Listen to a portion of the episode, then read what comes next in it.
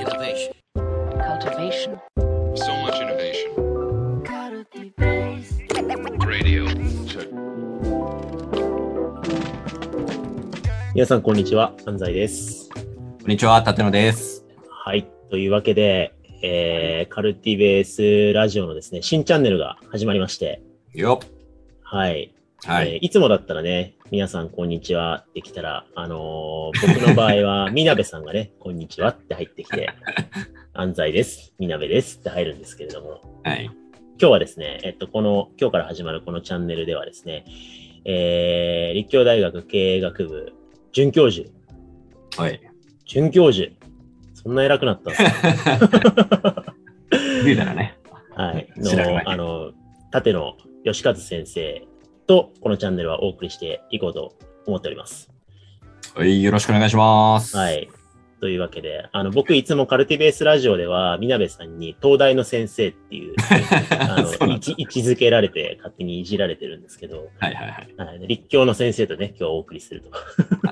まあ我々ね、まあ大学院の先輩後輩なんだよね。そうですね。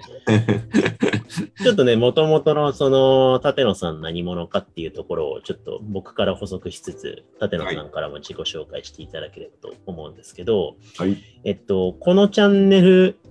あの、まだ、これ収録段階でまだサムネイルとかできてないんで、多分、多分こうなってるだろうっていうので言うと、プレイフルっていうのをね、タイトルに掲げて、えチャンネルになってまして、はい。で、もともとは僕と立野さんは、えっと、大学院生の時に東京大学のね、学際情報学部っていうところで、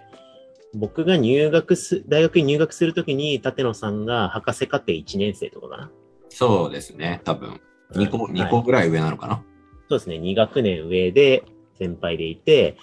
僕が大学院進学するときに、えー山内雄平先生の研究室にしようかな、それとも中原淳先生の研究室にしようかなって言って、で立野さんが中原先生のところで大学院生としてね、やってたんで、で研究室訪問したときに立野さんがこう話を聞いてくれたっていう。そんな出会い出会いが。そうですよ。ね、そこで話したけど、結局山内研究室行っちゃったっていうところが上に向けてあったのかなって、なんか今一瞬急にね、なんか 不安になったけどね。なんか、そうなんですよね。まあ、これ、いきなりラジオ初回でする話じゃないかもしれないけど、あの、山内先生のとこ行って、あ、すごい学習環境で、で、あ、すごい山内先生、やばい、何考えてるかわからないな、みたいな、懐が読めないな、みたいに思ったんですよね。はい、これ山はい。内先生にもいかつて言ったことあるんだけど、うん。で、中原先生のとこ行ったら、なんか中原先生がフランクで、もう立野くんと話しなよみたいな感じで、で、立野さん紹介されて、で、立野さんもすごいフランクで、なんか、まあ、その時僕すごい楽しかった記憶あるんですけど、うん。なんか直感ですごいこう、あのーなんだろうな、立野さんとかと、すごい中原先生とかと、あのー これやばい、ご言葉を選ばずに言うと、すごいなんか誤解を招くかエピソードになりそうで、今ちょっとビビってるんですけど、あ まあ直感で、なんか、あのー懐が読めない先生のところに行った方が、なんか、あの、修行になりそうだなって、あの、山内先生のところに飛び込んだっていうのがね、なるほどね。ありまして、あの、僕はその選択を後悔はしていないんですけれども、なるほど。まあ、どっちかっていうと、あのー山内家に進みながらも、あの、大学院時代に、なんか結構親しくね、いろんなワークショップをやったりとか、ね。いろんな取り組みをやってきた中で、えー非常に仲良くさせていただいていた、多分、立野さん。で、えーずっとなんか二人の間にね、共通のキーワードでワークショップとか、まあ、その背後にある遊び心とか、うん。えープレイフルとか、遊びのデザインとか、まあそういうキーワードがあったんで、カルティベースでもこれまで、えー昨年ぐらいですかね、結構何回もイベントやったりとか、うん動画コンテンツに出てもらったりとかして、遊びのデザインとかで検索してもらえると、プレイフルマネジメント、プレイフル経営ゼミみたいなことをずっとやってたりとかして、過去の動画アーカイブがずっと残ってるんですけど、まあ、そんなのをずっとね、探求してきた、えーパートナーとして、ちょっと改めてラジオチャンネルを立ち上げたという感じですね。ですね。楽しみですね。はい。立野さん、でも専門は何なんですか？一応、自己紹介をストレートにすると。あの、今の専門はリーダーシップ教育っていうところで、まあ、あの、リーダーシップを、まあ、若いうちから、あの、学んでいきましょう、みたいなう、んあの、感じで、あの、あれですね。まあ、一般的にリーダーシップっていうと、こう、トップ層の人だけが学ぶものっていう感じがしたりとかすると思うんですけど、まあそうじゃなくて、まあ全員がというか多くの人がリーダーシップをどうやったら学べるのかとか、まあなんかこうマネージャーになるからいきなりリーダーシップ研修とかしなきゃいけないよっていうことじゃなくて、まあ子供の頃からあのリーダーシップとかっていうのを育んでいくためにはどうしたらいいのかみたいな、まあそういうことを専門で、えー研究しつつ、えー大学であの授業をしてみたいな感じでやっているというのが、まあ今の専門ですかね。うん。まあ、立教はね、あの、経営学部はもう授業のクオリティと、そのまあ運営システムというか、その背後の組織づくりからもものすごい実践で、結構企業の方も立教の取り組みから学ぶこと多いんじゃないかなと思っていて、過去にね、カルティベースでもそういう研究会もやりましたよね。どうやって授業運営してしたね。はい。そうですね。ななんで、そこは本当に、まあ、ありがたいことにと言いますか、企業の方にも興味を持ってきていただいたり、まあ、あとやっぱり最近だと、まあ、高校生のが、やっぱりこのプログラムを受けたいからこの学部なんだみたいな感じで選んでもらえるようになってるっていうのは、まあ、すごいありがたいですよね。なんかこう、偏差値とか大学名で選ぶんじゃなくて、このプログラムがやりたいんだと思って入ってきてくれたりとかすると、うん、なんかこっちもね、やりがいあるし、はい。っていう、まあそういうこともやって、あまあそういうことを中心にしつつ、もう、まあ結局その根本にあることって、その学びの場っていうことがいかに、まあもちろんあの成長できるかってことではあるんだけど、その成長する場になるためには、なんというか、こう、プレイフルな要素ってことっていうのを必ずその場の中に、こう、大事に入れ込んでいるっていうのがあって、で、多分安西さんと僕がずっとこう、場作りとかやっていくときに、プレイフルってことっていうのは知らぬ間にこう入れていったはずなんだけど、なんか今やっぱりそのプレイフルとかっていうことの意味みたいなことをしっかり言語化して捕まえておかないと、なんか危ないなとか思ったりだとか、うんうん。なんかそういう時期に来たんじゃないかなっていう気がしていて、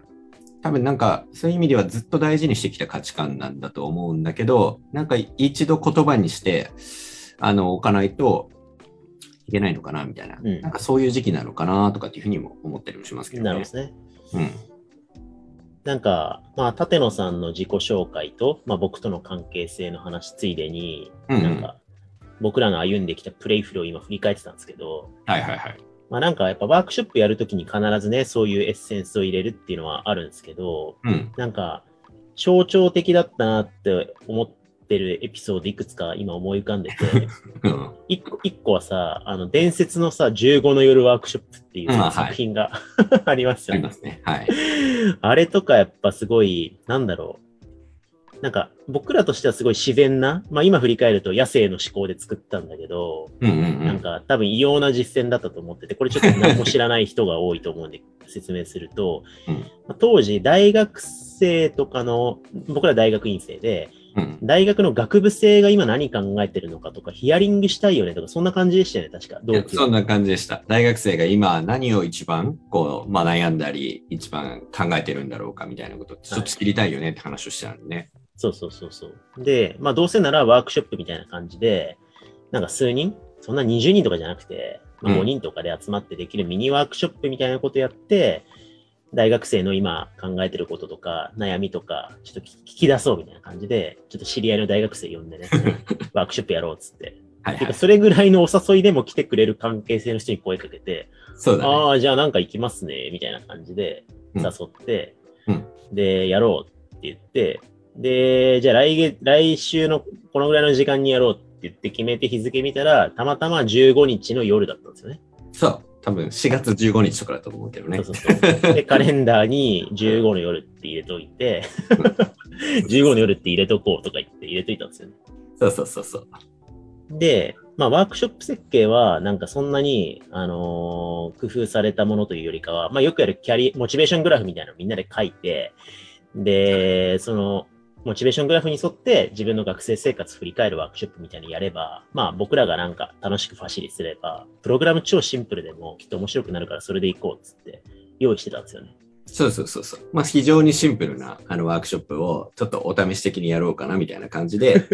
あの、まあスライドとかもね、割と直前にまあちょっと用意しておけばいいかぐらいの感じだったり、もともとはね。うんそう。とかって言って、もうあと開始も間もなく始まる、もう本当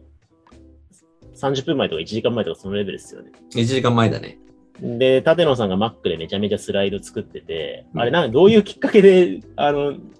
プログラムが化けたんでしたっけ？いや、あのーずっと15日って言ってたから、15の夜、15の夜って言ってて、ああ、15日の夜のワークショップだねとかっつって、で、そろそろ作るかっつって直前で作って、でも15の夜だなと思って、まあ15の夜って言ってるし、まあ、YouTube で一回曲聴いてみようかなみたいな感じで、尾崎尾崎豊の大15の夜を。崎の豊の15の実夜を。際ちゃんと聞こうって。そうそうそうそう。で聞いて、ああ、いい歌だなと思って、で、歌詞見てたら、落書きの教科書、ね、外ばっかり見てる俺みたいな感じで、う。んあれみたいな。こう、よーく歌詞を見ると、こう、尾崎豊が問題意識を抱え、もやもやを抱え、そして計画を立ててアクションを行うみたいな、すごいこう、ストーリーになってて、家での計画を立ててね。そうそうそう盗んだバイクで走り出すっていうね。そうそうそう。もやもや計画、アクションじゃんみたいな感じで。はいはいはいって。ことは、これワークショップの枠組み使えるよと思って、そうそうでそっから急に、そう。10、そうてか最初15の夜ワークショップって言ってないもんね。あの言ってない。参加者にはね。だからもう15の夜ワークショップってことにしようって、開始そう30分とか1時間前になって、もうイントロでこの動画をみんなで見ようってなって、で、モチベーショングラフ書こうじゃなくて、あの、小崎図4ステップで自分のキャリアを振り返ろうみたいな感じで勝手にして、で、もやもや期、計画期、行動期つって、まあ、歌では語られてないけど、多分盗んだバイクで走り出したらきっとなんかあっただろうから、行動後っていう4つの証言で自分の学生生活をちょっと捉えてみようぜってってなって、で、さらにさ、これってさ、精神学習理論のジャック・メジローの理論と一緒だよね、みたいな感じになって、そうそうそう。最後、目白のさ、解説安西しろよみたいな感じでさ。そうそうそう。そうなんだよ。ジャック・メジローって、あの、変容的学習理論っていうのを掲げていて、大人の学びっていうのは痛みを伴うっていうね、はいはい理論を掲げて、まあ、まさに、その、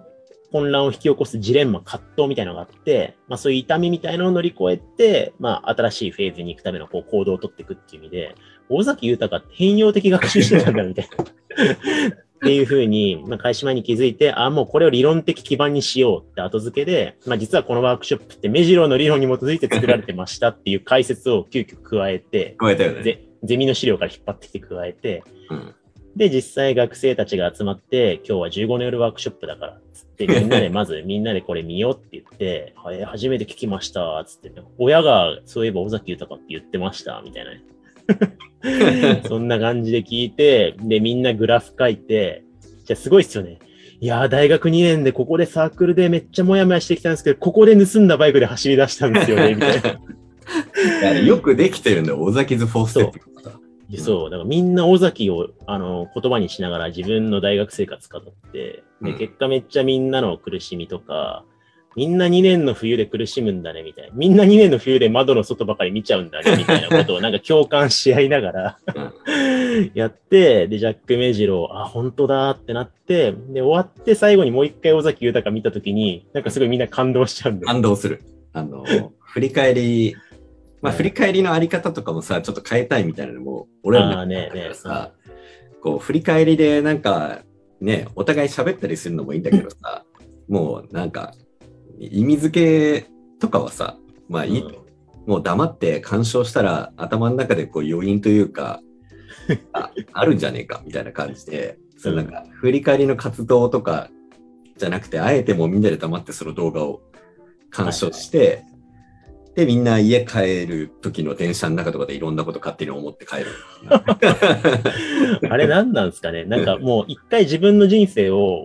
お尾崎図4ステップで振り返っちゃってるから、うん。ここでバイクで走り出したんだけど、みたいな、なんか語っちゃってるから、もうあの曲が自分事としてしか見えなくなっちゃってるから、うん。なんか染みて帰るんですよね。趣味に帰る。まあ、だからそういう意味で、なんかほんと30、たまたま15日の夜だったから生まれたし、たまたま開始直前にね、尾崎豊から一応聞いとくか、つったから結びついて生まれたっていう意味で、まあまさにカルティベースでもよく言う野生の思考ブリコラージュ。まさに。よるね、ワークショップデザインだったと思うんですけど、なんか目標から逆算してこの曲使おうとか、この目目標から逆算して目白の理論使おうとかじゃなくて、なんかツールを目的にしていってしまうみたいなね。うんうん。なんか、そういうのが多分僕と立野さんずっとやってきたことで、うん。なんかね、ワークショップ思いつかねえから、東大でね、話してて、ワークショップ思いつかないから、ちょっと後楽園遊園地の観覧車でブレストしようとか言って言って、いきなりね、後楽園遊園地まで歩いてって、立野さん、高所恐怖症だからさ、そうだよ。あんま乗りたくないのに、もう乗りますって言われたら乗るしかないみたいな感じで乗って。高えな、高えな、意外に高えな とか言って言ったまま、あの、地上まで戻ってきちゃって、何も思い浮かばなかったって。えーやっぱだダメだったね、つって。で、近くのハブでビール飲んでたら急に立野さんアイデア浮かぶみたいな。やっぱ人間は、あの、弛緩するとアイデア出てくんだなとかって。なんかまあ、そんなさ、くだらない実験とか、あの、遊びをいろいろやってきたじゃないですか、我々って。やってきましたね。いや、まあ今そんな、なんかあの時の、なんかワークショップのね、経験値とか、まあそれを考え出す時の、なんか一旦寄り道してみるみたいな考え方が、めちゃめちゃ今、僕は耳ぐりの、なんか組織経営の中核にあるし、うん。まあ立野さんも今、ね、大学の、あの、実践とかの中核にあるだろうなっていうことで、なんかこのプレイフルっていうことの価値をね、言語化していきたいな、みたいな、まあそんな我々二人のラジオが始まりますよということで、いいっすね。はい振り返ったね、始まりなはる。い、そうですね。うん。なのでちょっと今後いろいろトピック立てながら、まあ過去の経験振り返ったり、まあ関連すること紹介したりとか、まあしながらやっていけたらなというふうに思ってますんで、ちょっと一旦初回はこのぐらいにしとこうかなと思いますが、引き続きはい。楽しみにしておいていただければと思います。楽しみにしててください。はい。というわけで、じゃあ今回はここまでにしたいと思います。ありがとうございました。ありがとうございました。